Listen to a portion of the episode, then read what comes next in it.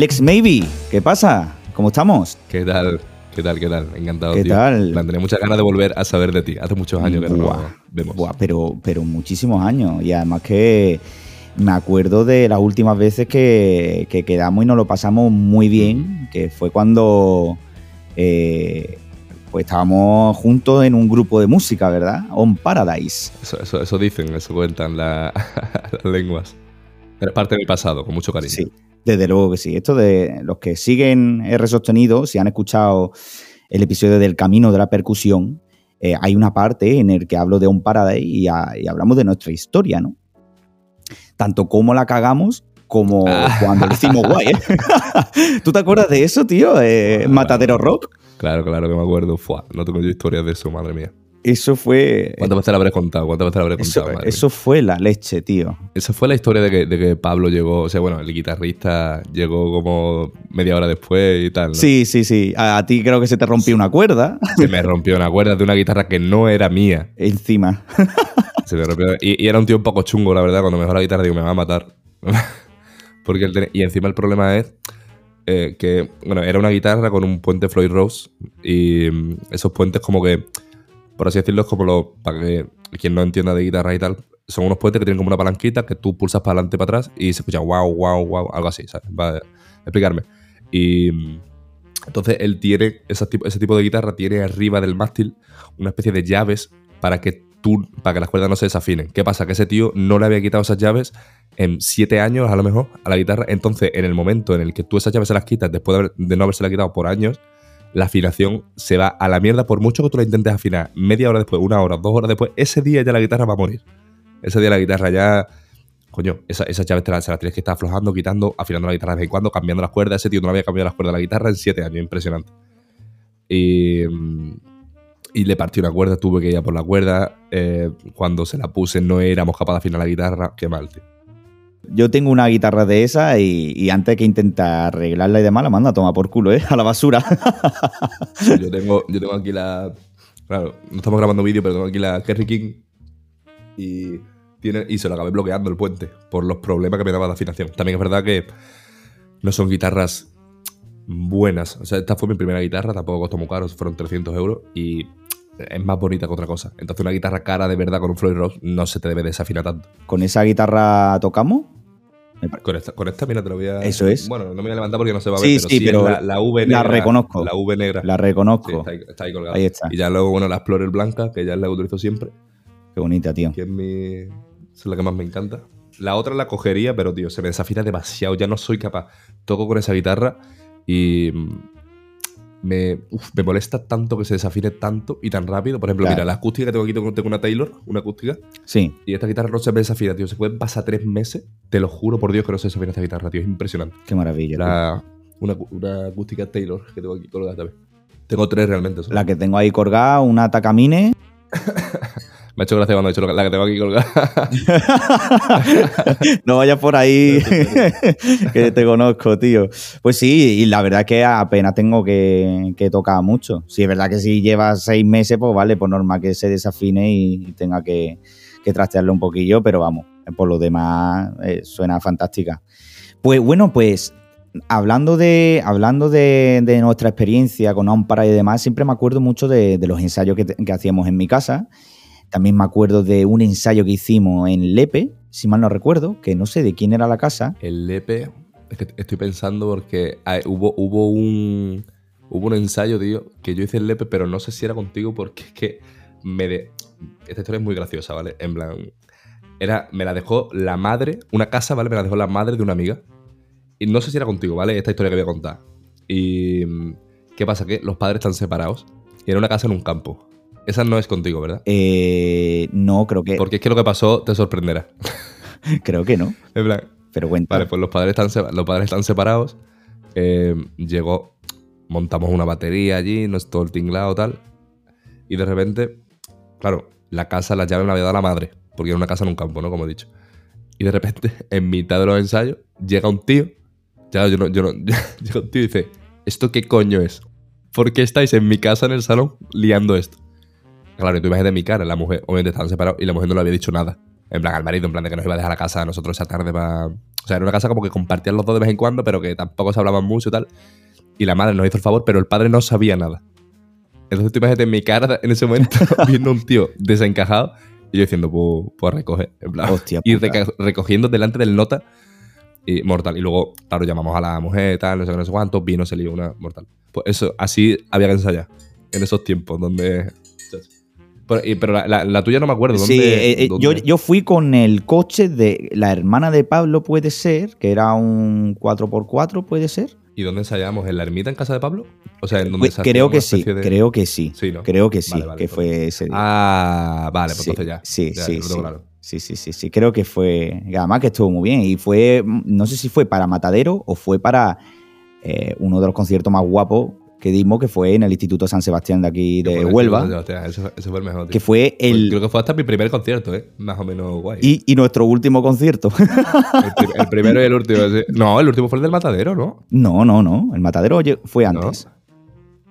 El matadero fue antes. Sí, sí, el Matadero fue antes. Y terminamos eso con, con San Sebastián, ahí viéndonos. eh, Ah, todos los niños, adolescentes y demás. espérate. Es que en el instituto tocamos dos veces. ¿Tú no te acuerdas que tocamos dos no, veces? no, no. Solo yo con vosotros una vez. Y, te lo- y yo, vamos a ver, joder, la memoria.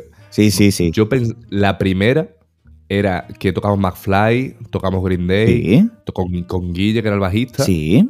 Con Iván que y cantaba. Pablo, y ahí y Pablo. Exacto, y se puso todo el mundo de pie, que se acercaron, todo el rollo. Eso, y después se- yo toqué otra vez en ese instituto y todo el mundo estaba sentado.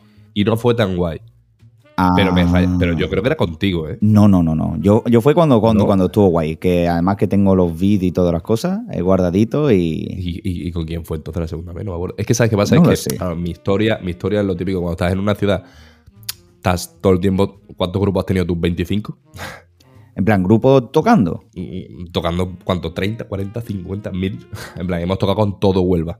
Todo el mundo ha tocado con todo el mundo. Cuando, eres, cuando estás empezando a aprender y Sí, quieres tener una banda, claro. Vas pasando de uno para otro, tal, no sé cuánto, buscando a los definitivos, por así decirlo. ¿no? Exacto. Hasta que tú, hasta que quieras componer tú tus propias canciones, dejarte un poco de covers, tal. Entonces, yo creo que sí que he pasado por. Por eso me estoy liando, porque claro, por esa época, yo, no sé, a lo mejor tengo 14, 15, 16 años y a lo mejor había tocado con 25.000 personas. en Claro. cada- tenía esa- Pues esto viene un poco a, a lo que, a lo que quería hablar contigo, porque me acuerdo yo de, esa experiencia que tuve contigo en On Paradise y, y que se refleja también en el camino de la percusión, que es toda mi historia, pero por ejemplo yo no sé tu historia desde la adolescencia.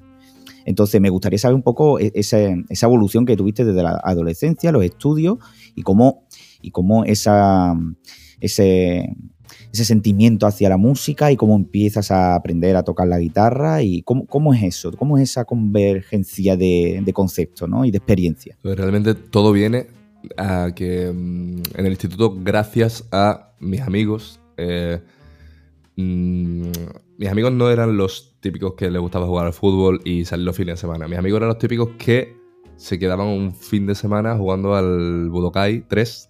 Entonces, ¿qué pasa? Mis amigos fueron los que a mí me enseñaron Simple Plan. O sea, yo recuerdo esto, me acordaré toda mi vida del día que salió Welcome to My Life. El día que salió Welcome to My Life, yo fui a casa de un amigo y él dijo, tío, es- mira la canción que acaba de salir. Y ese día justo eh, era uno de los días en los que yo me empecé a fijar en esa música, en el día que salió Welcome to My Life, de Simple Plan.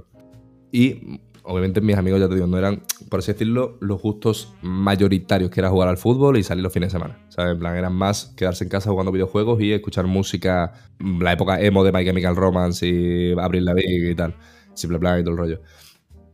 Entonces, ¿qué pasa? Gracias a eso yo empecé a eh, bichear eh, y chequear ese tipo de música. Y lo que también me ayudó era que los videojuegos a los que yo jugaba en esa época, porque yo en esa época jugaba muchos videojuegos, era que las canciones, tío, que salían en los videojuegos, yo me fijaba más en ellas que en el propio videojuego. Es decir, yo me acuerdo que yo descubrí muchísimas bandas, Rise Again, eh, Three Day Grace, eh, The Red Jumpsuit Apparatus, todas estas bandas salían en el... eh, ¿Cómo se llama este juego, tío? SmackDown vs. Raw, el de WWE, el de la lucha. Todas esas canciones salían ahí, tío.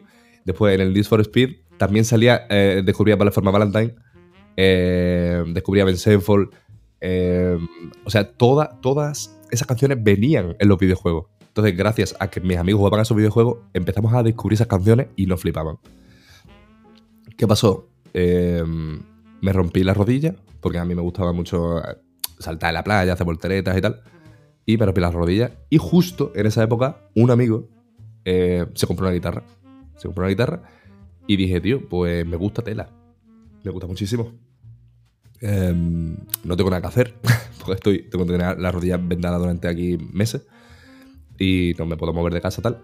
Y decidí comprarme una guitarra, porque mi amigo se la compró.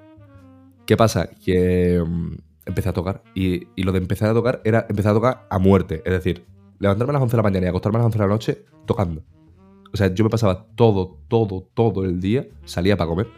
Y a veces ni salía porque tenía rodillas regular y me quedaba en casa. O sea, me quedaba en casa, prefiero me quedaba en, el, en la habitación tocando. Y, mm, y tocando, tocando, tocando, tocando, tocando a muerte sin parar todos esos grupos que yo durante esos años jugando videojuegos había descubierto. Incluso eh, recuerdo una película eh, que se llamaba, eh, bueno, se llama Never Back Down, que en español es Rompiendo las Reglas, creo que es como de así de peleas y tal. Y en esa canción, en esa canción digo yo, en esa película también salían 8 mil millones de grupos. Salía Rise Again ahí también, eh, salía Flipside, salía The Red Juice Aparato salía ahí también, eh, salía 12 Stones, brutalidad de, grupos que yo decía, vaya, tío, descubrí todo por ahí. Y entonces, de repente, yo quería tener un grupo. yo quería tener un grupo, yo, toca- yo ya había, me había muerto eh, tocando en casa y digo, yo quiero tocar con gente. Entonces fue ahí cuando te conocí a ti, empecé a conocer a gente de la ciudad, de Huelva. Empecé a buscar, por así decirlo, mi sitio, ¿no? Por. A ver, me voy a juntar con estos, toco un poquito, me voy a juntar con estos otros, me voy a juntar con estos otros, me voy a juntar con estos otros. Y iban pasando los años hasta que a mí lo que más me apeteció fue crear canciones yo. En plan, crear canciones y sacar tus canciones, ¿no? Porque realmente todos esos años tú lo sabes que lo que se tocaban eran covers de gente. Eh, exacto, exacto. Entonces ya llega el momento que yo digo, tío, yo quiero mis canciones, yo quiero mi, mi banda y, y que la gente me venga a escuchar porque le gusta mi canción, no la canción de. No como yo ejecuto la canción de otro, ¿sabes? Eso es. Empecé a componer y ya, bueno, te voy a resumir de aquí- entonces a aquí.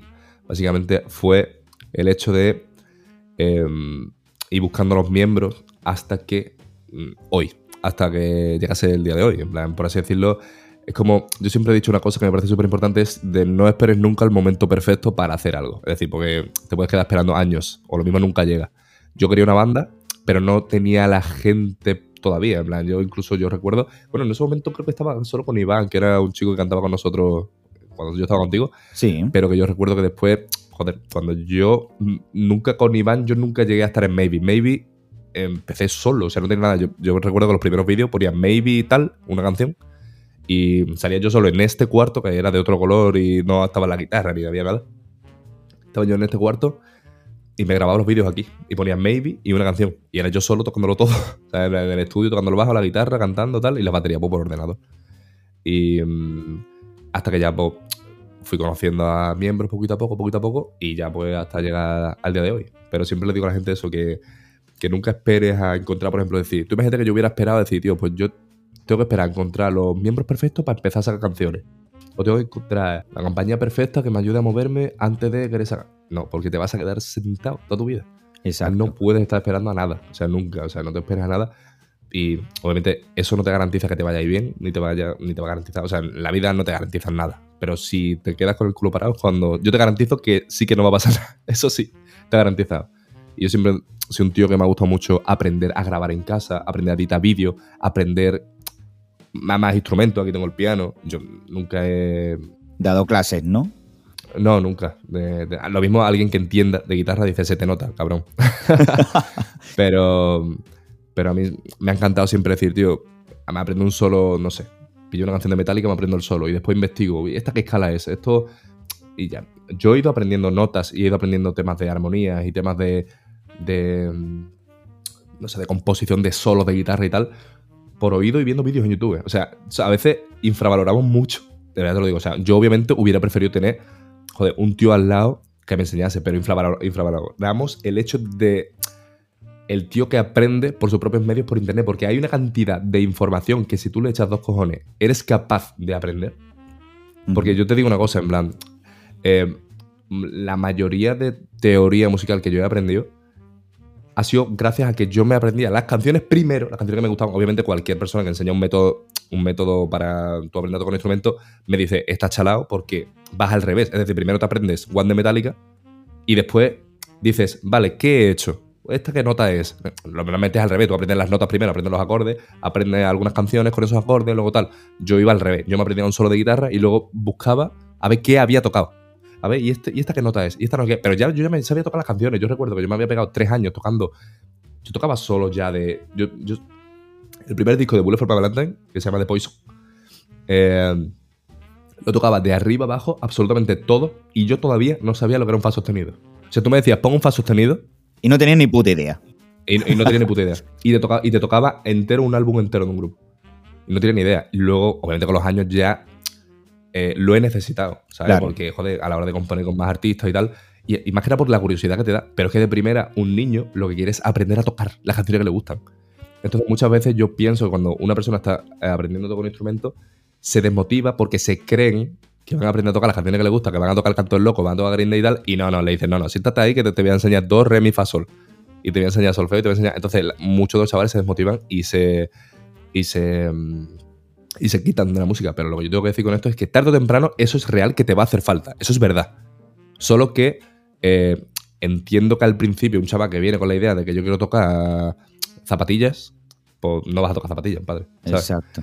Pero eh, pero la teoría que te enseñan no es que sea inútil, te va a hacer falta y, es necesario. Lo que pasa es que, obviamente, pues, joder, es una manera de estructurar, empezar por abajo.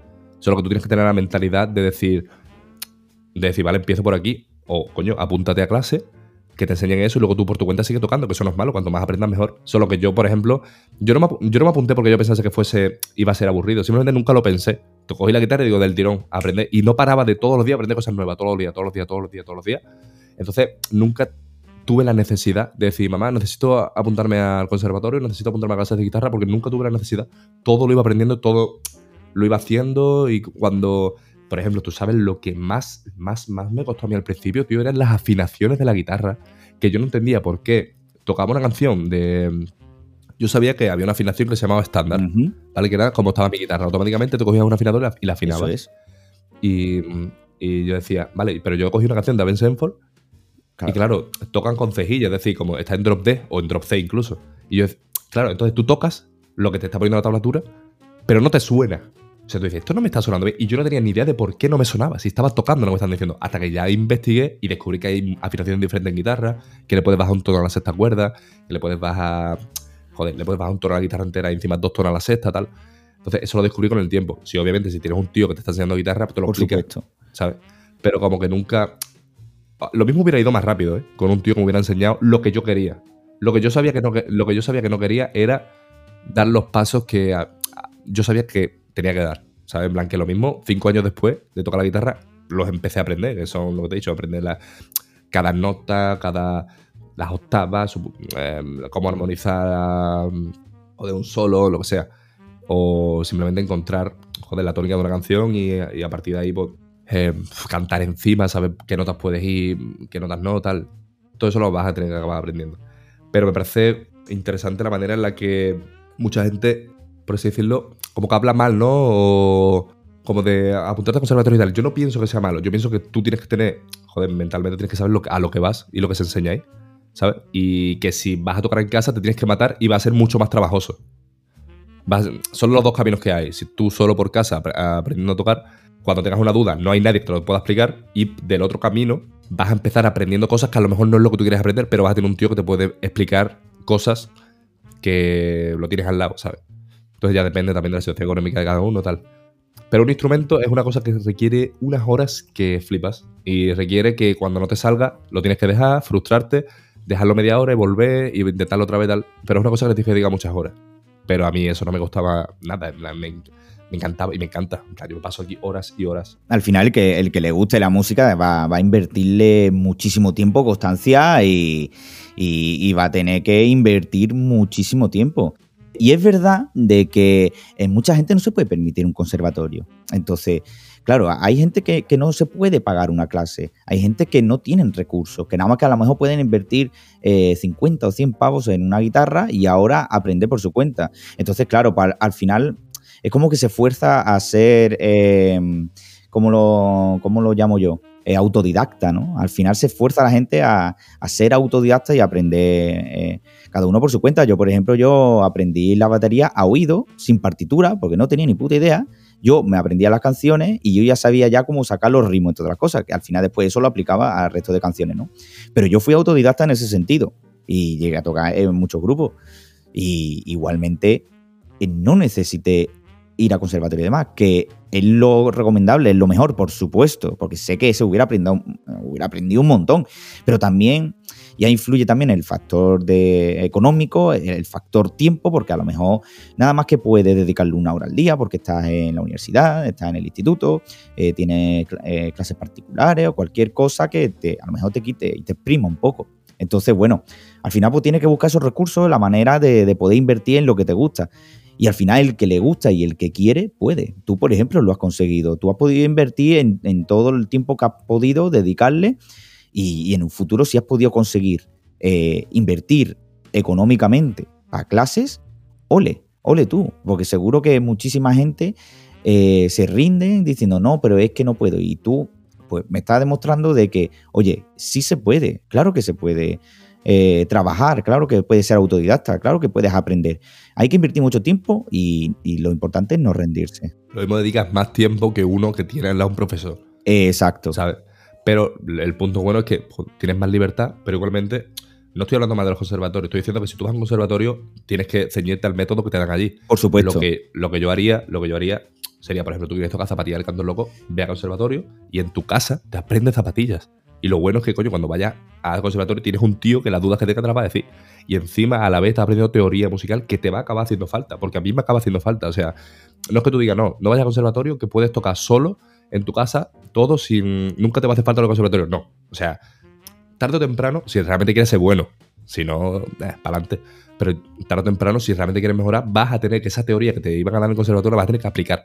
La única diferencia es que, por ejemplo, yo ahora mismo, como me he llevado tantos años tocando, ahora me das a mí, me dice, tío, esta escala se toca así, hago y te la toco del tirón. A lo mejor ya no me resulta difícil, simplemente la tengo que memorizar, ¿sabes? Entonces, si eso me lo enseñan al principio, por lo mismo te tienes que pegar dos semanas porque, aparte de tenerla que memorizar, la tienes que aprender a tocar porque no sabes tocar. Entonces, se te juntan las dos cosas de que estás tocando una cosa, entre comillas, entre comillas, que no te gusta con que no te sale tampoco. Entonces, yo por eso le lo hice al revés. Me aprendí a tocar las canciones y luego me miré la teoría. Que a lo mejor no es lo ideal, porque ya te digo, yo ahora la teoría la estoy mirando. ¿Sabes? La teoría la, estoy aprendiendo al revés. Pero ahora automáticamente, nada más que me la, miro, automáticamente la, memorizo más. El otro día justo, para uno de los solos que estaba componiendo, porque me gusta mucho transformar canciones y tal, eh, cogí una canción de Charlie Puth que se llama Light Switch.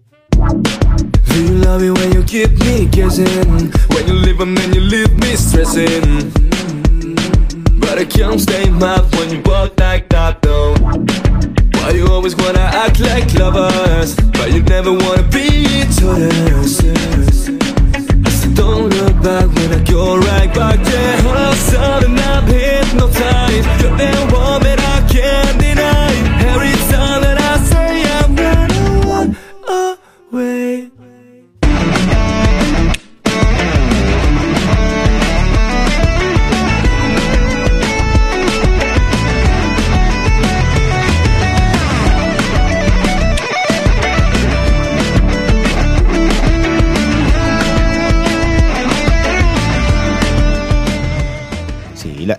la, escuché. Y le creé un solo al final. Eh, y, ese solo lo hice con una, escala que justo me había aprendido tres días antes. Y la estaba practicando en ese solo.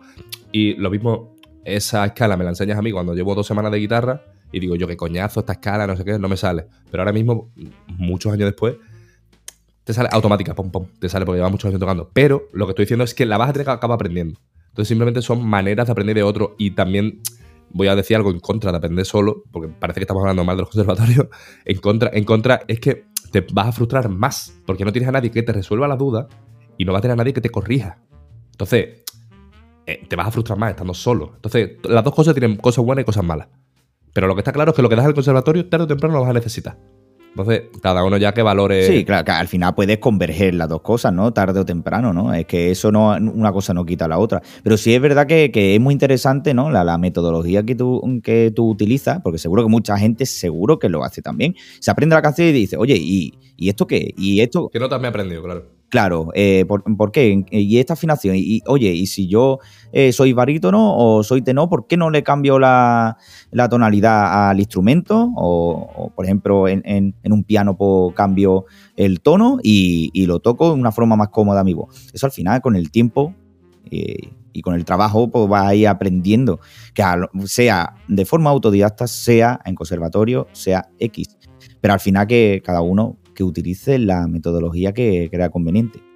¿Sabes? Entonces, bueno, a, mí, a mí me gustaría, porque he vivido también un poco la historia de, Maybe, pero sí es verdad que, me gustaría saber un poco los comienzos de Maybe y, mm, cómo ha sido esa experiencia y, bueno, y cómo ha llegado a, cómo estáis. Bueno, como tú sabes, eh, aquí por el podcast ha caído uno de Maybe. Bueno, ya no. Ya no, ya hablaremos de eso. Y, me contó su experiencia y demás, y me pareció súper interesante, pero quiero verlo desde tu perspectiva. Eh, cómo fue la historia eh, de, Maybe, eh, de antes y el de después, que estamos hablando del presente, ¿no? Entonces, me gustaría saber un poco tu punto de vista. A ver, a ver, mm, ¿qué te parece cómo empezó, cómo evolucionó y cómo estamos al punto de hoy? Realmente lo que te conté antes, en plan, fue el punto de decir yo quiero hacer mis propias canciones y no tengo a nadie que quiera dedicarse tan en serio como yo a la música. Entonces dije, tío, voy a hacer un grupo y ya que vaya saliendo, ya que vayan apareciendo ya, cuando quieran ellos. Y empecé a componer, creé Maybe y tal por, un, por mi grupo favorito que es All Time Low. Y una canción que se llama Weightless, que tú lo conocerás bien eh, el estribillo dice Maybe it's not my weekend, but it's gonna be my year. Y entonces utilicé la palabra maybe de ahí, me gustaba mucho el mensaje que daba. Es quizás no es mi fin de semana, quizás no es mi fin de semana, pero va a ser mi año. Y utilicé esa palabra, ¿no? Me gustaba mucho lo que significaba ese estribillo y lo utilicé. Entonces, ¿qué pasa? Compuse unas canciones y la empecé a subir a YouTube. Vale. Conocí a, conocí a Juanmi, porque, lo, bueno, del Matadero también lo conocía, porque cuando tocábamos nosotros, ellos tocaban después y tal, la banda que él tenía ahí. Sí, sí. ¿Qué pasa? Que me habló y me dijo, tío, pues me mola lo que estás haciendo, tal, me uno. Entonces él fue como el primer miembro, ¿no? Que, que se unió. Y después, pues, ya a partir de ahí, pues también se unió otro chico que creo que tú lo conoces, que es Jesús, que, sea, que es bajista.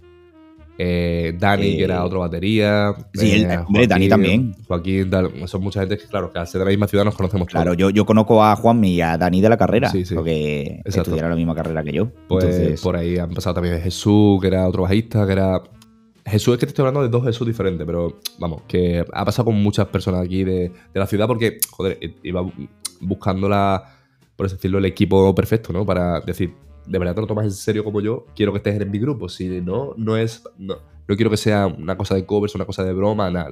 Quiero que sea em, a muerte con esto. Y.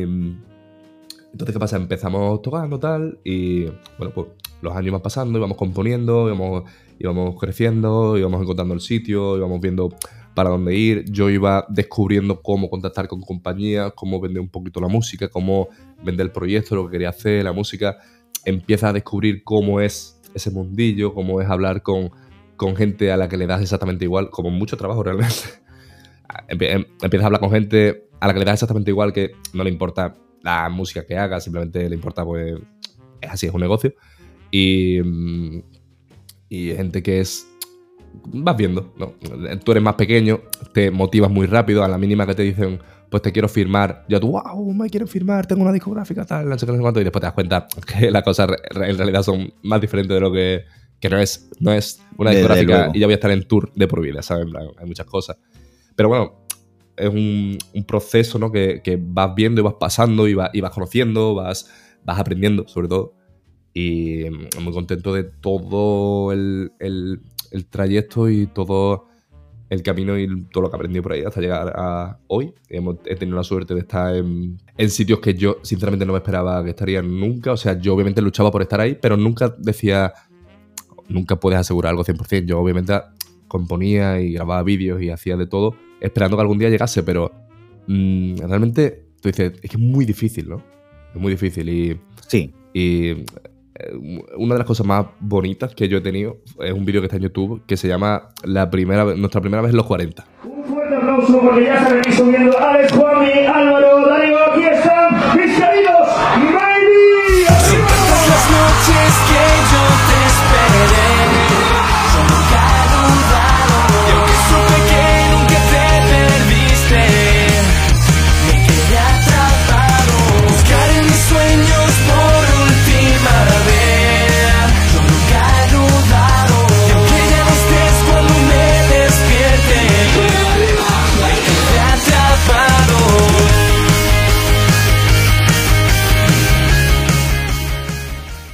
En ese vídeo, al final del vídeo, se nos ve llorando. Buah.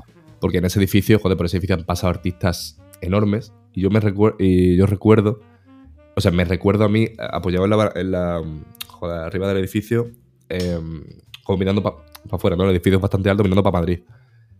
Y pensé, lo he conseguido, tío. o sea, no, no me lo puedo creer. O sea, eh, desde la primera vez que dije, voy a hacer un grupo yo solo, que no tengo a nadie, han pasado no sé cuántos años y decir, estoy en la Torre de los 40 y voy a tocar el Coca-Cola Music Experience delante de 30.000 personas con Morad, con Luis Tomlinson, con mil artistas.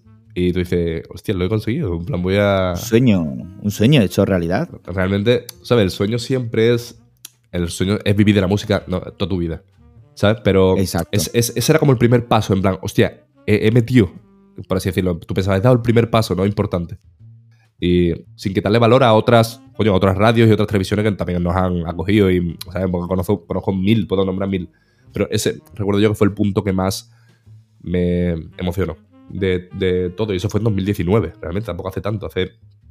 hace cu- coño, eh, hace tres años, realmente. Y ahí en ese año fue el mejor. O sea, ese año fue el mejor. Estuvimos, joder, de gira. tocaba delante con los 40 en sitios donde había 15.000 personas. En Coca-Cola había 30.000 personas. Eh, ese, ese fue una locura. Ese año fue mortal. Y llegó la pandemia. Tuvo que ser, tuvo que ser un, un marrón, ¿no? Porque estaba ahí. Bueno, imagínate, tío, cuando pones el pie y de repente te dicen, o sea, pones el pie, que lo difícil es poner el pie, ¿no? Muchas veces, bueno, y mantenerte, ¿no? Lo- Pero, lo- pero es muy complicado, ¿no? Meter el pie. Quizás es más complicado mantenerte, quizás no. Es más complicado mantenerte, pero meter el pie ya es complicado.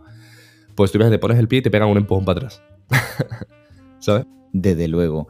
Pero bueno, tuviste, tuviste un buen recorrido. Tocaste también, como tú dices, en Coca-Cola Music Experience, que seguro que también habréis tocado en otros sitios también en espectaculares. Pero como tú dices, eh, llegó, llegó la pandemia y bueno, pues tuviste que, recurrir a, a- tirar de medios digitales, ¿no? Creo, creo que sacasteis, puede ser que sacasteis una canción y que lo hicisteis a distancia o algo así. ¿Es posible? Eh, bueno, en, en cuarentena dices, sí, sacamos sí. un acústico, sacamos un acústico de una, de una de las canciones, sí, sí. Sí, sí, sí. Fíjate cómo, cómo- cómo la tecnología y cómo la digitalización de las cosas al final hace que incluso con que en plena pandemia, ¿no? Y que estemos todos encerrados, que, que se pueda unir un grupo, ¿no? Entonces, bueno, eh, ya sé que, que la experiencia fue maravillosa antes de COVID. Y bueno, a partir de aquí, pues bueno, empezó un poco el, el, el aguante, ¿no? Y, bueno, llegó un momento de declive, ¿no? Que, que fue un poco el- la separación de, de miembros de Maybe, ¿no? Eh, Que eso, eso cómo, cómo, cómo surge ese proceso y, y cómo ha cambiado Maybe de antes y después. Bueno, básicamente mm, eh, es que la, la cuarentena es, mm, es complicada. La cuarentena fue complicada y mm, tienes que estar de acuerdo con todo, tiene que haber un buen rollo con todo, tiene que. Tú tienes que estar contento con lo que estás haciendo y tienes que estar eh, motivado, ¿no? Si tú en tu cabeza o tú te apetece más eh, estar hacer otro estilo de música o hacer otros proyectos o tal, es, me- es mejor que los hagas que no estar en un sitio donde tú tienes ganas de hacer otras cosas realmente, ¿sabes? Entonces, mm, nada, todo eso lo hablamos y, y guay. En plan, todo eso guay. Nosotros, Darío y yo, tenemos muy claro lo que queríamos hacer. Yo siempre, siempre, siempre, y a menos que pase algo, siempre he querido estar en una banda. Nunca me ha gustado ser un artista solitario.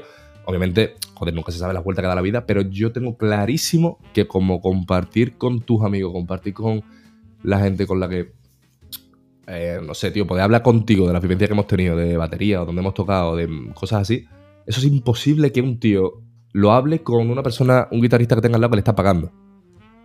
¿Sabes? En plan, que tú estás tocando conmigo porque te estoy pagando.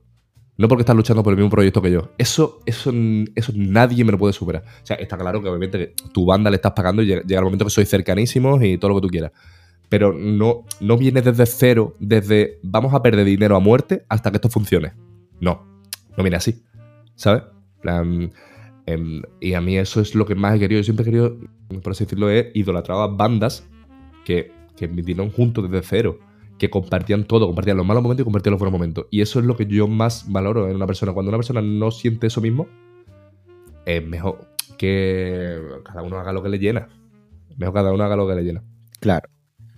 Bueno, que básicamente entonces que hubo una discordancia, que quería ir... Darío y yo eh, hablamos y pensamos exactamente lo mismo. En plan, dijimos, esto es lo que más queremos, hemos conseguido muchísimas cosas, hemos trabajado muchísimo duro en esto, para adelante, ¿sabes? En, ningún, en ningún momento dudamos en, en- nada, en plan, en nada. En plan, cuando, cuando ellos nos dijeron eso, pues nosotros dijimos, vale, en plan, qué putada, tal, no sé, pero te vaya de puta madre, tal. Y, automáticamente después pues, empezamos a trabajar otra vez y nos fuimos a Italia a grabar Si te tuviera delante. Nos fuimos a Italia a grabar el single nuevo y, y estoy muy contento con el tema de, cómo suena, de que es exactamente el estilo que nos gusta, melódico en voz, pero que tenga su fuerza instrumentalmente. Eh, suena, suena a banda. Si te tuviera delante esta vez, no sé dejarte. Es que el lugar que me das ya no está, no sé dónde buscar mi parte. Y sé que por un beso no moriré, aunque me arrepentiré. Si te tuviera delante esta vez, no sé qué hacer. tiene, un- tiene exactamente lo que el estilo que nosotros queremos hacer, que es estilo banda. Obviamente, a mí me- también me gusta, joder, que de vez en cuando, pues, a lo mejor una canción puede tener más una base, puede tener más eh, instrumentos digitales y tal, pero el hecho de mantener esa esencia es lo que Darío y yo siempre hemos tenido claro y eso es una cosa que, que no puede, que no vamos a perder. Que no vamos a perder. Maybe es eso. Maybe es, es compartir música y es tener claro que, que, que eso es lo que te llena. En el momento en que no te llena eso, que tú prefieres hacer otros proyectos o algo así, o algo, cosas tú solo algo así, no puedes estar en una. No porque te lo diga yo, sino porque tú mismo vas a estar incómodo. ¿Sabes? Tú mismo vas a estar incómodo. Entonces nosotros hablamos y tal, y ellos preferían eso, y de puta madre, ¿eh? En plan, nosotros hablamos, súper buen rollo tal, y nos despedimos y todo el rollo, y súper bien, súper bien. O sea, me alegro muchísimo porque estén a gusto, si es que es lo, lo más importante tus amigos, tú qué quieres, que estén a gusto, ¿no? En plan, tú quieres que tus amigos estén bien. Por supuesto. Pero bueno, que al final había encontrado el, el camino de Maybe y bueno, y seguro que también estaréis, estaréis experimentando, ¿no? Esta, buena, esta nueva etapa entre Darío y Estoy tú. muerto de componer, no te puedes imaginar cuántas canciones. pero, pero sí es verdad que, que hay una cosa que. Mira, yo, yo de, de haber vivido eh, conciertos tanto viendo como tocando, eh, nunca se me, se me ocurrió la posibilidad de, de que una banda fuesen solo dos personas. Eso es algo que quiero que me lo discuta porque es atípico. 21 Pilots. ¿Y, y qué son? ¿Un, un guitarrista, y un guitarrista batería? y batería. Vale, y, y- y el bajo, por ejemplo, porque es algo también importante. A ver, lo que está claro es que incluso seas una banda de cuatro, siempre, bueno, siempre, muchísimas veces llevas instrumentistas por detrás. Es decir, Green Day lleva un piano, Green Day lleva otro guitarrista, Green Day lleva por detrás mil cosas en directo también. Sí, cor- correcto. Green Day son correcto. tres. Green Day son tres. Pero entiendo que, que entonces cuando empecé ya a dar concierto y demás tendréis que coger a alguien para que, para que os toque el bajo, ¿no? Exacto. Y o, en plan, otra opción, otra opción, que es hoy en día, ¿sabes lo que son secuencias? La secuencia realmente Sí, claro. es facilísimo. Es facilísimo llevar secuencias en cualquier momento tanto de otras guitarras, tanto de piano, tanto de. lo- simplemente los bajos se pueden llevar grabados. Tú un espectáculo lo puedes lo puede dar exactamente igual. Exactamente igual. Sí, sí. Obviamente, joder, cuando tengas pasta, pues pones gente real. cuando tengas pasta, pones gente real. Para un directo. Hombre, desde luego. Pero para un acústico, cajón y guitarra, para un evento grande, llevas la batería, llevas la eléctrica, llevas secuencia, se puede hacer exactamente lo Pero bueno, que, que a lo mejor a lo mejor cabe en la cabeza en un futuro, a lo mejor decir, bueno, pues en vez de dos, podríamos ser tres, ¿no? Y Sí, sí, sí, sí. No, no, no dudes eso en ningún momento. que, que es algo que hay que tener en mente, ¿no? Siempre, ¿no? Eh, Sí, sí, sí. Vale, vale. Bueno, ahora mismo, ahora mismo no, nos da exactamente. O sea, no es una cosa que tú digas, no, es que tenía ganas de hacer otros proyectos tal y, y, vale, pues busco otros dos, ¿no? Es que ya te digo que mi necesidad nunca ha sido la de encontrar gente. O sea, mi necesidad siempre ha sido la de hacer música. Desde luego. Entonces, cuando tú encuentras ya a las personas, entonces te piensas si entras o no. Entonces, opciones hay, y más hoy en día que hay de todo, que puedes hacer de todo. Lo importante es saber lo que haces y estar a gusto con lo que haces. Y en el momento en el momento en que tú- a ti no te llena algo, tienes que dejarlo, pero eso es instant, instantáneo. Instantáneo. Instantáneo. Si a ti te gusta más eso, es instantáneo, en plan, no hay, no hay duda ninguna. No hay duda ninguna. El tiempo es oro y hay que, hay que aprovechar cualquier minuto, cualquier segundo, milésima, eso siempre. Y si hay algo que no te llena, mm, pues déjalo ir y busca esa otra cosa que, que te permita llenarte 100%, ¿no? Y que puedas luchar y que disfrute, sobre todo que disfrute y que te encante lo que estás haciendo. O sea que la verdad que, que genial que llevéis esa, esa ideología y, y, y cómo tenéis montado todo eh, con Maybe a día de hoy. O sea que eh, seguir para adelante y seguir sacando temas y seguir componiendo y que en un futuro que volvamos a veros en el escenario. Es que eso, eso sería maravilloso. Ahora mismo ¿Sabes? llevamos componiendo. uf, va- bueno, dentro de un par de meses hacemos un año. Porque estamos en medio de. Guarda, guarda este, este trocito de podcast. Estamos ahora mismo. Si sale, si sale, porque es complicado, muy complicado, pero si sale es lo más grande que he hecho en mi vida. O sea, si sale. mm, Bueno, y la de Darío también. O sea, es lo más grande que. mm, Y, es lo más grande que. Joder, es lo que ha soñado todo el mundo con el que yo he tocado alguna vez. Si sale esto, eh, buaf, tú me imaginas, estoy trabajando como loco, estoy haciendo canciones como loco, pero. Y estoy muerto. O sea, esta, la garganta está así, obviamente por el frío, pero también porque llevo todos los días grabando, todos los días eh, liado. Y lo que más me jode de esto es que tienes que llevar como un silencio en redes, ¿no? Es como. Sí, claro. eh, no puedes contar absolutamente nada. La gente ya dice, tío, hace un año que no sacáis temas. Y nosotros. Es que tiene una explicación, ¿sabes? En plan, no es solo sacar un disco o algo así. En plan, eso es una cosa muy simple. En plan, quedarte callado un año, dos años y sacar un disco, vale. Para sacarte un disco te voy sacando temas cada tres meses, ¿sabes? En plan, no es el plan. O sea, es. Ojalá, ojalá salga. Y si no sale, mi mentalidad nunca ha sido. Yo es que siempre he tenido la mente muy clara en el sentido de que cuando las cosas, entre comillas, tienes un problema con, con cualquier cosa, no, vas, no van como tú quieres, eh, actúo como cuando hice la banda, que es, me pongo en marcha. ¿Qué tengo en mi mano? ¿Qué posibilidades tengo? ¿Qué puedo hacer? Y con eso siempre me pongo a hacer lo que pueda, tío. O sea, ah, me gustaría, joder, eh, no, no estoy al 100% de, de mis posibilidades, estoy al 30%, pero es que con ese 30 ya puedes hacer algo. O sea, lo mismo no es lo que más te gusta, no es lo que más, no es la opción más clara que tú tenías, no es el 90%, no tienes el público que tú querías, no tienes lo que sea, pero tienes, tienes que mirar, obviamente, es que no te queda otra. Y a mí me parece súper fácil, me parece súper fácil actuar cuando no me queda otra. Es decir, eh, cuando llegó la pandemia, ¿no? Que se acabó la gira, que se acabó todo. ¿Qué, qué tengo en mi mano? ¿Qué puedo hacer? ¿Directos? ¿Tocar en Twitch? Hago eso.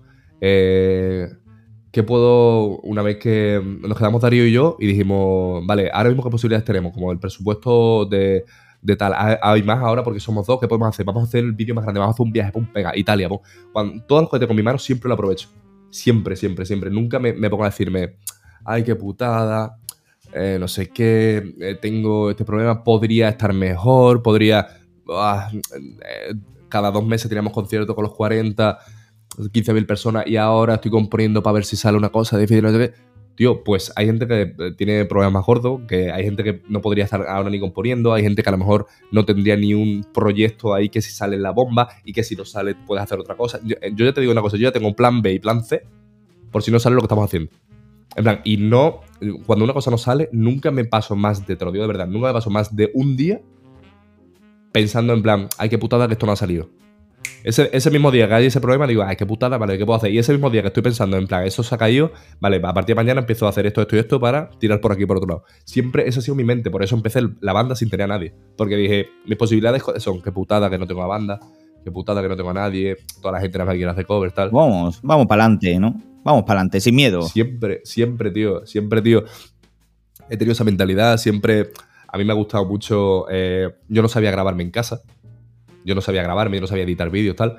Y yo cogía a un amigo que supiese grabarme, le decía, tío, explícame cómo se graba, cómo se hace este estilo, cómo se hace tal, no sé no sé cuánto, para yo aprender, porque ya es que me daba vergüenza pedirle favores a la gente de, tío, edítame este vídeo, grábame en tu casa, hazme esta canción, no sé no sé cuánto, tal. Y siempre me ha gustado como estar moviéndome, haciendo cosas continuamente para que. eh, quiero, imagínate, nosotros vamos a un estudio a grabar un tema. Imagínate que un día, por lo que sea, estás muy mal de dinero, no te puedes grabar en ese estudio, pero quieres seguir sacando canciones. ¿Cuál es tu segunda opción? Joder, debería haber aprendido a grabarme en casa. No tendrá, no la misma calidad, pero puedo sacar temas.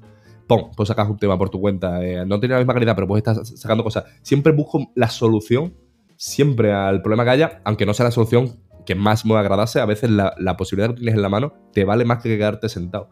Y no me gusta nada quedarme sentado. No me gusta nada. O sea, odio depender de alguien para, mm, para realizar algo que yo... Una cosa es que odia depender de alguien y otra cosa es trabajar en equipo, no tiene nada que ver. A mí me encanta trabajar en equipo. Lo que no me gusta es depender de la gente, es decir, si te falla esa persona o te tienes que estar pidiendo favores y tal. O sea, si te falla una persona te quedas vendido. Entonces tú tienes que tener un mínimo de conocimientos de todo para que si te falla la persona, por así decirlo, que, que mm, a la que delegas todo ese trabajo, te quedas vendido. Tienes que tener unos mínimos conocimientos de todo. Ya obviamente depende de cada uno, de la curiosidad que tenga cada uno, de lo que quiera aprender cada uno y tal. Pero, mm, pero siempre he sido así y a la hora de tomar decisiones o a la hora de malos momentos, a la hora de, de, mm, de hacer lo que sea, siempre he sabido cómo reaccionar y tener la mente fría. Obviamente tengo mis, mis en mi cabeza de vez en cuando. Pero nunca, nunca, digo en serio, nunca me he pegado tres semanas así, con las manos en la cara diciendo vaya tela. Nunca en mi vida, tío. Nunca, nunca, nunca mi vida. Desde, desde luego, eh, eh, al final todo el mundo esa experiencia la vamos a ir cogiendo eh, poco a poco cuando empezamos con algo. Pues yo, por ejemplo, con el podcast, yo empecé grabando con el iPhone, poniéndome el micro en la boca y, y grabando 10 minutitos directamente. Entonces yo no tenía recursos. Bueno, el único que tenía era el móvil. Cualquiera puede hacer un podcast con el móvil, ¿no? Después ya poco a poco, pues bueno, pues me monté el, eh, en el piso, vamos, en la casa donde estoy viviendo, que, es mía. Eh, estoy eh, monté un, un apartado con, un pequeño estudio, con esponja, y que salieron baratas. Y bueno, y poquito a poco pues fui cogiendo entorno y después ya micro profesional, como el que, se tiene ahora. Y la verdad que bueno, al final, tú si vas a, querer el, evolucionar y el seguir cogiendo más experiencia, al final tienes que luchar y tienes que ir pues invirtiendo como hemos hablado antes. Hay que ir invirtiendo poco a poco. Y es una putada, por ejemplo, cuando tú quieres. eh, esto se lo digo yo mucho a la gente, ¿no? Obviamente, todo el mundo eh, necesita, por así decirlo, una reacción a la acción que estás realizando. Es decir, eh, tú quieres ser youtuber, tú quieres ser lo que sea, streamer o lo que sea. Obviamente, si pasan. Joder, si cada mes estás streameando y te ve una persona más, una persona más, una persona más, una persona más, te está motivando a que seguir. Pero, ¿qué pasa si no es así? ¿Qué pasa si tú quieres ser streamer y. eh, o lo, lo que quieras ser? eh, yo qué sé, jugador de parche profesional. Y eh, no te va bien, o no encuentras gente con la que, yo qué sé, con la que hacer lo que sea, o no creces, lo que sea. ¿Qué hacer en ese momento? Es el momento más complicado que se tiene que tomar la- Sí, te, te- te entiendo. cualquier persona. Es el momento más complicado, pero Es- ahí. es frustrante. claro, eso es frustrante. Porque tú tienes que tener la mente fría en el sentido de si lo que yo quiero hacer estoy viendo que no va como yo quiero, ¿cómo actúas? Claro. Yo lo tengo claro. Bueno, yo, yo, te iba, yo te iba a decir una cosa. Aquí no hemos liado a hablar y demás, pero al final no nos has dicho eh, de qué va ese plan A. O es, es top secret. Yo sé que es top secret, pero tú has dicho tienes plan A, plan B, plan C. El plan, A- el plan A es el más gordo de mi vida. Es el más gordo de tu El vida. ¿Y, y Vale. cuándo? ¿Cuándo lo tenemos? Es que, no, es que no depende de mí. Ya, ya, pero, pero si, si va todo bien, ¿cuándo? Es que, es que no, lo Si quiero, va todo no lo quiero decir, tío. O sea, No, no, no, no, no, digas. ya lo sé, pero. eh, va. será. A ver. No lo digas en números, dilo en tiempo. O di que a lo si mejor está va- dentro si de. todo va de puta, de puta, de puta madre. Si todo va. Es que, claro. Mira, no. No, no, no, es, no es mucho. O sea, no es, no, no es muy lejano. ¿Vale? No es una cosa que No tú es muy lejano. No, no es muy lejano. No es que tú digas, no, dentro de dos años. No, nada de eso. O sea, no es muy lejano. Vale. Si sale bien, te llamaré y te diré, ha salido bien. cerca. Sí, vale, sí, vale, sí, vale. Pues, pues eso, Hombre, eso me gustaría. Eso me gustaría que me llamara y, y que me diga. Te "Yo, llamaré, escúchame, te doy- te doy- El, plan, el plan A va bien. El plan A, ah, sí, sí, te, te llamaré, mira, te, si lo, te lo prometo ahora mismo, si- te llamaré. Sí, y si, y si me lo cuentan Petit de comité, que le den por culo a esta gente. bueno, entonces, tío, aparte de Maybe, por supuesto, que haces Twitch y estás haciendo cover también en, en- subiéndolo en redes sociales y demás, que parece que te está yendo eh, guay, estás haciendo unas composiciones muy chulas. Y, y, hombre, eso, eso está muy bien, tío. Te digo, porque eh, tú el hecho de estar componiendo, estar trabajando en muchas cosas a la vez, como te deja out, eh, totalmente fuera de redes, ¿no? Eh, eh, joder, como las bandas y tal, que, joder, no, es que han desaparecido dos años para estar componiendo. A mí el hecho de que no me gusta eso del todo, como, venga, desaparezco dos años porque estoy componiendo, tío. Siempre me gusta estar como... Me encanta, por ejemplo, pillar canciones, tío, y transformarlas, la- hacerlas en rock, meterles un solo, hacerlas en acústico, Sí. transformarlas, no sé qué. Siempre me ha encantado eso porque me encanta grabar, y me encanta componer, me encanta. Me encanta, tío. Entonces, es una manera en la que mm, he encontrado una forma de generar contenido cuando no puedo generar contenido, ¿sabes? Ya, entiendo. Puedo generar un contenido que me encanta sin, eh, sin enseñar contenido que supuestamente todavía no puedo enseñar. ¿Sabes? Entonces, o todavía no ha salido lo que sea, entonces, pues que esperarte así. Imagínate que dependes de, yo que sé, una empresa, de lo que sea, y que te va a dar la respuesta, tú no sabes si este mes, si el que viene o si dentro de tres. Entonces, ¿qué haces? Te quedas así con los brazos cruzados cuando tienes que estar generando contenido, tienes que estar haciendo cosas, tienes que. Porque mucha gente piensa, vale, cuando salga lo que sea, ya, ya me meto promo y ya no sé cuánto. Cabrón, pero si eso va a pasar dentro de tres meses, pégate tres meses poniendo promo y para que cuando salga el boom sea más gordo. No te quedes, no te quedes esperando a que salga lo que sea que tenga que salir. Y luego ya lo dices porque, cabrón, has desaparecido durante tres meses. O sea, Claro. no es, no es que tú digas, no, es que eres Sound Bender o eres Justin Bieber y desaparece dos años y vuelve y, y habla de ti todo el mundo. No, o sea, en plan, Ya, ya. tienes que tener la mente muy centrada, ¿sabes? Tienes que estar generando contenido siempre. En plan, y yo en cuarentena descubrí Twitch, empecé a tocar Twitch, empecé a, a hacer los ensayos míos, tío, en directo. Sí, sí, alguna vez te he visto yo y te he saludado y todo, y tú me has saludado, o sea que, que la verdad que, que muy chulo, tío. Una cosa que me ha costado mucho, mucho es TikTok, tío. O sea, TikTok me ha costado la vida porque no, no es una red social que a mí me gusta mucha gente que está ahí, pero lo que voy es que a mí los covers que yo hago y tal requieren, la mayoría, porque hay otros que grabo la voz y para adelante con una base, no sé cuánto, pero la mayoría eh, los regrabo entero, le hago la base entera, le hago la voz, bueno, la voz siempre, obviamente. Pero bueno, depende, ¿no? Pues si es de guitarra o lo que sea. Hay muchos covers que, que son 3, 4 días de trabajo a full ese cover y a lo mejor ese cover dura 50 segundos. ¿Sabes? Y TikTok es una red social en la que tú, ya te digo, subes un vídeo y a lo mejor aplaudes tres veces y a la gente le da por ese vídeo y tienes un millón de visitas y luego tú te has currado una cosa, un montón, que eso es como todo, ¿eh? como Instagram y tal, pero TikTok más que nada, porque TikTok lo que se lleva es esos vídeos instantáneos de 7 segundos y para adelante. Y no te lo tienes que currar ni nada. Y lo que más me ha costado, no lo estoy criticando, pero lo que más me ha costado ha sido cuadrar mi contenido para TikTok. A, a ese formato. A ese formato, exacto. No estoy criticando que TikTok no me guste, estoy criticando que la manera en la que yo estaba acostumbrado a generar contenido, que es haciendo un cover de tres, de trabajo de tres o cuatro días, que lo subí a Instagram y a YouTube, y le metes a lo mejor un poquito de promo o lo que sea, y le estás dando bombo dos semanas, en TikTok no te vale. En TikTok tú tienes que subir un vídeo cada día y tienes que subir un trozo de 10 segundos y el rollo cover bien grabado y tal no, no se lleva igual. Entonces, me ha costado un poco hacerme a la idea de cómo generar contenido ahí. Ya más o menos lo estoy pillando. En plan, es una manera más de, de cosas más curiosas, de cómo grabo, Sí. de toca esto con la guitarra, cómo se toca tal, no sé qué. Cosas así que realmente yo no tardo tanto tampoco. Obviamente le tienes que dedicar su tiempo, pero es, lo que más me ha costado, porque yo al principio cogía los mismos covers que tenía en Instagram y para adelante, para TikTok y para adelante. ¿Sabes?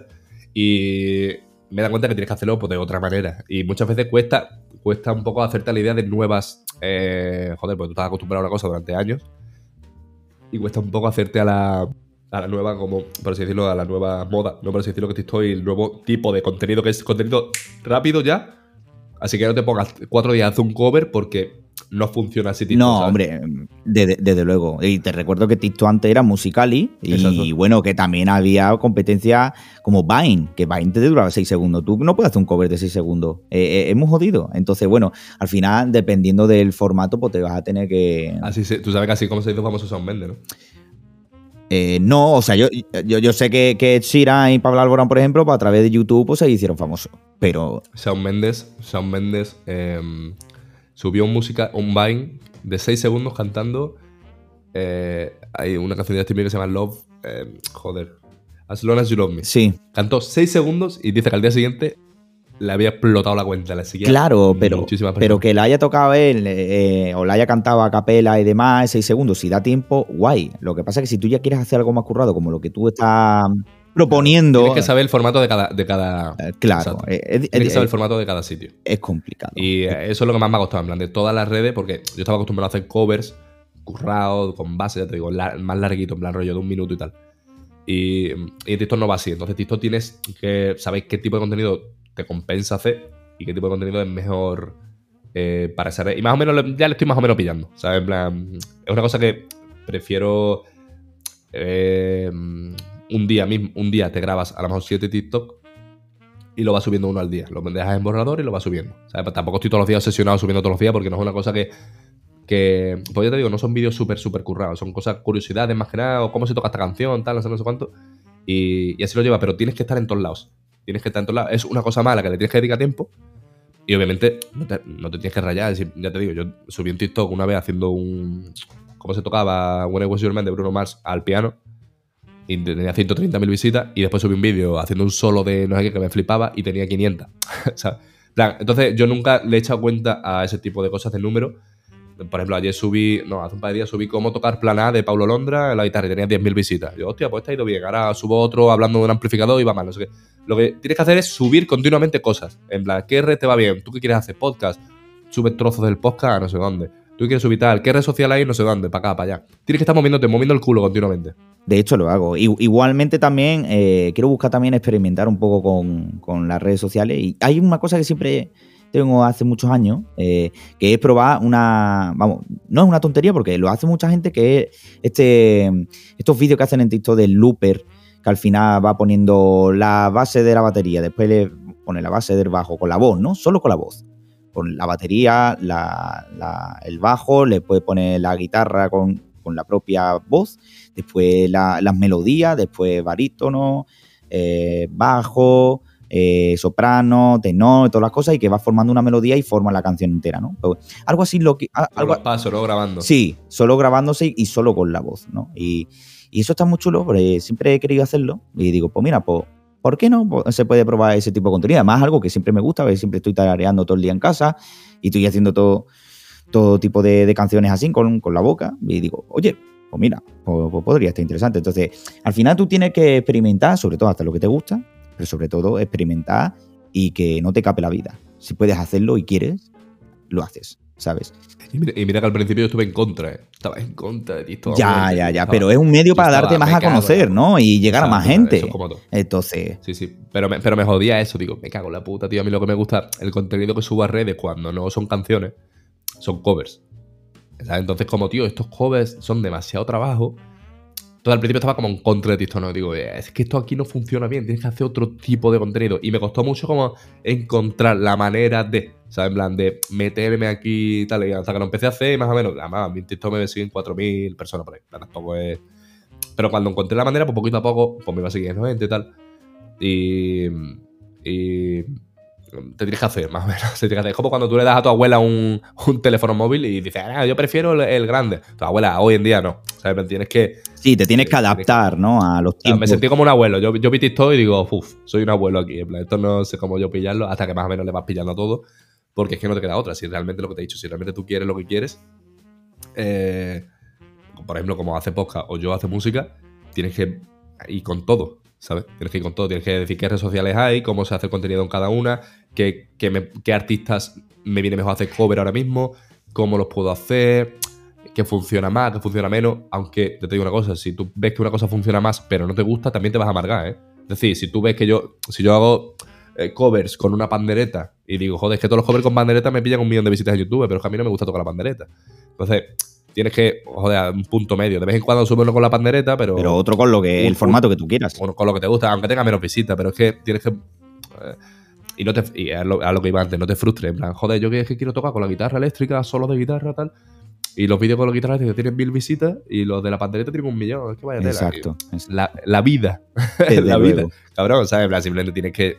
Pues lo que hay. Simplemente sigue haciendo cosas hasta que te vaya bien. Y si no, tampoco te, fru- te frustres. Dedícale tiempo. Y, y. Sin más. Yo eso lo tengo muy claro, tío. O sea, te digo, mi colega este, el argentino este, es eh, Mati Cordaro. Es de las personas que más me han enseñado a mí a grabar en casa. O sea, la, la calidad que yo he conseguido con los covers, si tú ves, joder, eh, antiguos míos no suenan como suenan ahora. Sí, me han enseñado muchísimo. Claro. Eh, suenan- Es más, ya te digo, yo cuando, cuando saqué las canciones de Maybe, cuando yo estaba solo, esas canciones que yo fui a un estudio y le pagué a un tío 200 pavos, creo que por canción o así, esas canciones suenan peor que como yo me grabo ahora mismo en casa. Y yo le pagué a un tío 200 pavos, yo la- las grabo ahora mismo en dos días. En casa, es gratis totalmente. Pero claro, eso ha sido con los años aprendiendo y todo el rollo. Pues a lo que voy es que, por ejemplo, mi colega Mati es un tío que yo considero que es buenísimo y que debería tener mucha más repercusión de la que tiene. Y en muchas veces yo le conocí a él por una charla, en plan, rollo, charla motivacional que le di de esto mismo que estoy hablando contigo. En plan, y yo, cabrón, eres buenísimo, pero es que eso no basta. ¿Sabes? En plan, no basta. Tienes que saber que tienen que pasar muchísimas cosas para que, que tú seas buenísimo te funcione también. Entonces tú tienes que seguir siendo buenísimo. Pero no puedes dejar de ser buenísimo porque no dependa de ti ya alcanzar los números que te gustaría alcanzar. Entonces cuando a ti te metes eso en la cabeza y que gracias a eso me hice muy amigo de él. Porque el pobre lo pasaba peor que yo en ese sentido muchas veces. Es un poco personal, ¿verdad? Lo estoy contando. Pero, pero bueno, creo que él algo en redes ha dicho y tal. Pero bueno, que él lo pasa un poco peor que yo. Y él es buenísimo. Él me da mil vueltas grabando. Me da mil vueltas grabando cualquier cover, me da mil vueltas. El cabrón ese se hizo muy viral porque hizo covers, tío, que se hicieron. Tío, que sacaba un, mi- un millón, dos millones de visitas en YouTube. Cuando hacía post-punk Enrique Iglesias, Bad Bunny, no sé qué, en post-punk, no sé qué. Y sacaba unas visitas que flipa, una calidad que flipa, lo grabamos en su casa, tío. Una locura, ese tío es una locura. Y, él lo pasa peor que yo en ese sentido. Eh, muchas veces hablamos, ¿no? De, ese- de este tema y tal. Y yo le. Muchas veces también me hace- es al revés. Muchas veces también le hablo yo en plan, le digo, tío, estoy rayado, tal, no sé qué. Pero. Pero eso es una cosa como que nos ha unido mucho. En el sentido de saber a lo que te estás enfrentando cuando te dedicas a este tipo de cosas, podcast o lo que sea, y tener la mente clara en plan, yo estoy motivado haciendo lo que me gusta hacer, y poquito a poco, pom, pom, pom, pom, pom, pom, poquito a poco, tal. Si me va bien de puta madre, y si no, también de puta madre. Y si me va bien, pues mejor. Pero lo tienes que disfrutar en cualquier momento. Como sientas que estás obligado, como sientas que, que estás todo el día mirando los números y no creces, como te estés comparando todo el día con que quieres ser Jordi igual en el podcast de su puta madre, te vas a amargar. Desde luego que sí. Y no le tienes que echar la culpa a nadie. No le tienes que echar Nada. la culpa. No es que hay uno que ha empezado un podcast y es el primo de no sé quién. No, es que en verdad mm, debería yo tener más visitas porque es que yo me lo ocurro más. Como te pongas así, Nada, no, no- te va a frustrar y no va a conseguir nada. Desde luego que sí. y eso tengo clarísimo. Desde luego. Bueno, pues entonces, Maybe como grupo de música, ¿eh? Twitch, eh, covers en redes sociales. Bueno, pero la, la cosa es, y ya por y esto ya terminamos, eh, el futuro de Alex Maybe es seguir haciendo lo mismo y seguir creciendo. Exacto. Sin duda. Perfecto. No, de eso no va a cambiar absolutamente nada. No, y no va a cambiar. No. Ese, ese, Y espero, y espe- y espero hacerte la llamada dentro de, de poco. Del plan. por supuesto. Por supuesto. Y del plan B y del C también. También es verdad. Sí, sí, ¿eh? sí. Mira, para el plan A no ha salido Claro, podcast del plan B. de- por supuesto. Por supuesto. Y estaré igual de contento, ¿eh? Estaré igual de contento. Por supuesto. Pues Alex, me ha, me ha encantado hablar contigo, el saber tu opinión acerca de, de tu experiencia con la música, eh, tu- tus reflexiones sobre la vida y los consejos de cómo eh, a través de la creación de contenido eh, puede, ser, puede llegar a ser frustrante y hacer ver a, esas personas de que tampoco lo es tanto y que puedan seguir tomando el camino y luchar por lo que les gusta. Y te agradezco a ti eh, por venir aquí a R Sostenido, por supuesto, y, y sobre todo, pues, el, el que nuestros recuerdos hayan, hayan aparecido y que, que se hayan entremezclado entre las voces y entre nuestras miradas. Yo, yo lo primero te, tengo- te tengo que pedir disculpas a ti porque recuerdo que esto lo hemos hablado hace mucho tiempo de hacer el podcast y tal. Pero me has pillado, ya te digo, estos meses atrás me has pillado de verdad muy liado. plan, muy liado. Y, hasta complica la cosa. Hasta No complica. te preocupes. hasta que, hasta que directamente, ya te digo, tenía los WhatsApp tuyos, los audios y tal. Y ya cuando tuve libre, digo, y yo no le voy a contestar en WhatsApp, lo llamo directamente y le digo, ya puedo, ¿sabes? En plan, ya puedo, por fin, ya estoy más libre. Y, y automáticamente es gracioso también, voy a contar lo de hoy también, porque hoy me he cargado el teléfono. En plan, se me ha, se me ha caído al salir del coche y lo he pisado con la rueda. Entonces, eh, me lo he cargado completamente, teníamos que haber empezado a las 6, hemos empezado No, a- casi a las 9 y tal. No tenía cómo llamarlo, porque claro, de mi, de mi círculo ahora mismo, nadie te conoce. O sea, de, de mi círculo mm, ahora mismo, ¿sabes? Entonces digo, ¿cómo, con- cómo contacto yo con este tío ahora mismo, en plan, y le digo, espérate un momento porque no me puedo conectar, no tengo manera de hablar contigo. Y em, ya bueno, entonces eso, tío, me lo pasa muy bien, me alegro mucho lo del podcast, me gustó mucho, en plan, la primera vez que escuché que estaba haciendo podcast y tal, me parece súper interesante. Y es una cosa que sí- a, a mí, por ejemplo, personalmente me gustan mucho los podcasts y me alegro que tenga un amigo que lo hace, la verdad, porque es una cosa que me gusta mucho. Me gustaría, sinceramente, participar muchas veces. Si alguna vez te decides hacer una tertulia, es más, yo te invito a ti a que hagamos una charla en Twitch un día, Hombre, eh, en estas semanas y tal. Si, sinceramente, si no te he invitado ya, es porque tengo un problema con el ojo. Supongo que lo habrás visto en Instagram. En plan, no veo nada. no te Tengo, preocupes. tengo, lo- Cuando, tengo el ojo. Entonces no veo el chat. Entonces no veo nada. Entonces. cuando sea, si, si no esta semana será la que viene y si no cuando, cuando tenga que ser. Eh, pero sí, tendré que comprarme un arito de esto de luz y demás porque para que se me vea guapetón y sobre todo pues, para, eso, para una tertulia tú y yo desde yo, tengo- yo aquí tengo muchas luces. Yo aquí tengo muchas luces y mucho neón y todo el rollo. Sí, sí, sí. Pero lo que tengo delante mía es un, es un puto flexo. Claro, sí, que- sí, sí, sí. Que tampoco te rayes Desde, mucho. desde luego. Ya, Por eso. ya investigaré y, por supuesto que encantadísimo de, aparecer por allí. Vamos. Lo haremos. Por sí, sí, lo haremos, tío. Haremos. Tenemos que hacer un directo charlando porque a mí me mola eso mucho. Por y más supuesto. de música y de, y de este tipo. La misma charla que hemos tenido ahora. En plan, me Sí, gustaría sí, sí, tenerla en Twitch contigo charlando y que te conozca también la gente directamente personalmente, que te vean también y eso. Por supuesto. Porque me gusta, tío. Porque yo, ya te digo, en Twitch no hago. eh, no puedo jugar al videojuego, puedo jugar al Counter-Strike a lo mejor, o a el World of Warcraft me encantaba de pequeño, me flipaba. Pero, pero obviamente yo en Twitch, ah, sobre, sobre todo contenido de música y Mm. charlitas y tal, que es lo que me gusta. No es una cosa que en cuarentena sí lo lleva mucho más seguido. Ahora mismo, obviamente, pues estoy centrado con Darío currando a Claro, por muerte, todo el tema de Maybe. No, hace, joder, creo que más de tres meses que no hago ningún directo. Pero tenía ganas de que el primero que hiciese después de, de, joder, de este parón que estoy teniendo con Darío y tal, que estamos trabajando a muerte, me, me gustaría planearlo un poquito y que fuese un poquito de charla con alguien, a lo mejor tocar un poquito, luego hablar de un tema concreto, ver no sé qué, comentar no sé cuánto, tal.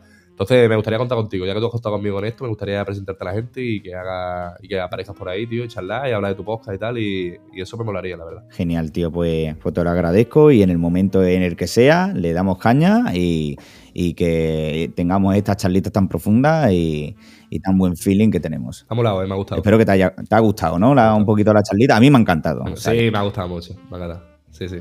He, he sufrido porque me duele la garganta, se me, ha- notado. A ver, pido perdón a la gente que no me ha entendido hablando. Se- seguro que se te escucha bien con, esa, con esa voz y con ese pedazo de micro, tío. Al final se ha conseguido el cometido, como yo siempre digo, que al final es conectar con la otra persona y saber un poco más de ti, más de lo que te conocía.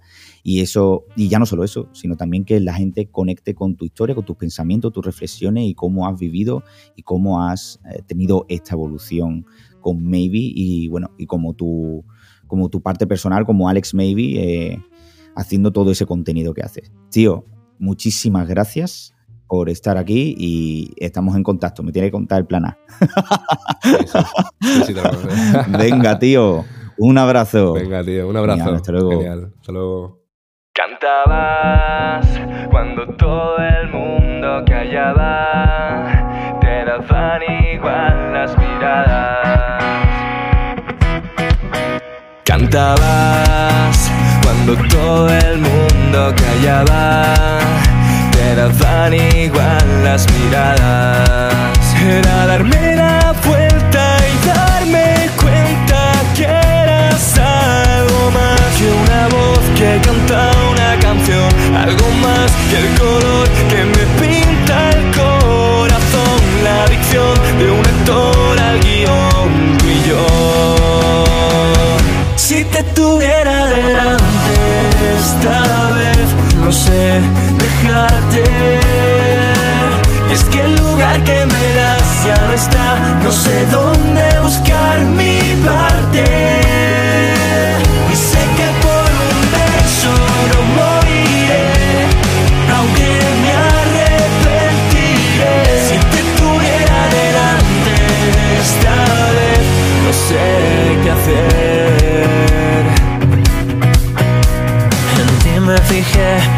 Eso que no aparentas, lo que llevas dentro, lo que nunca cuentas a nadie. Era darme la vuelta y darme cuenta que eras algo más que una voz que canta una canción, algo más que color que me pinta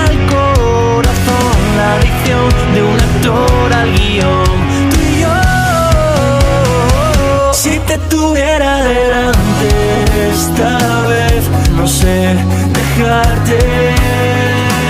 Y es que el lugar que me das ya no está, no sé dónde buscar mi parte.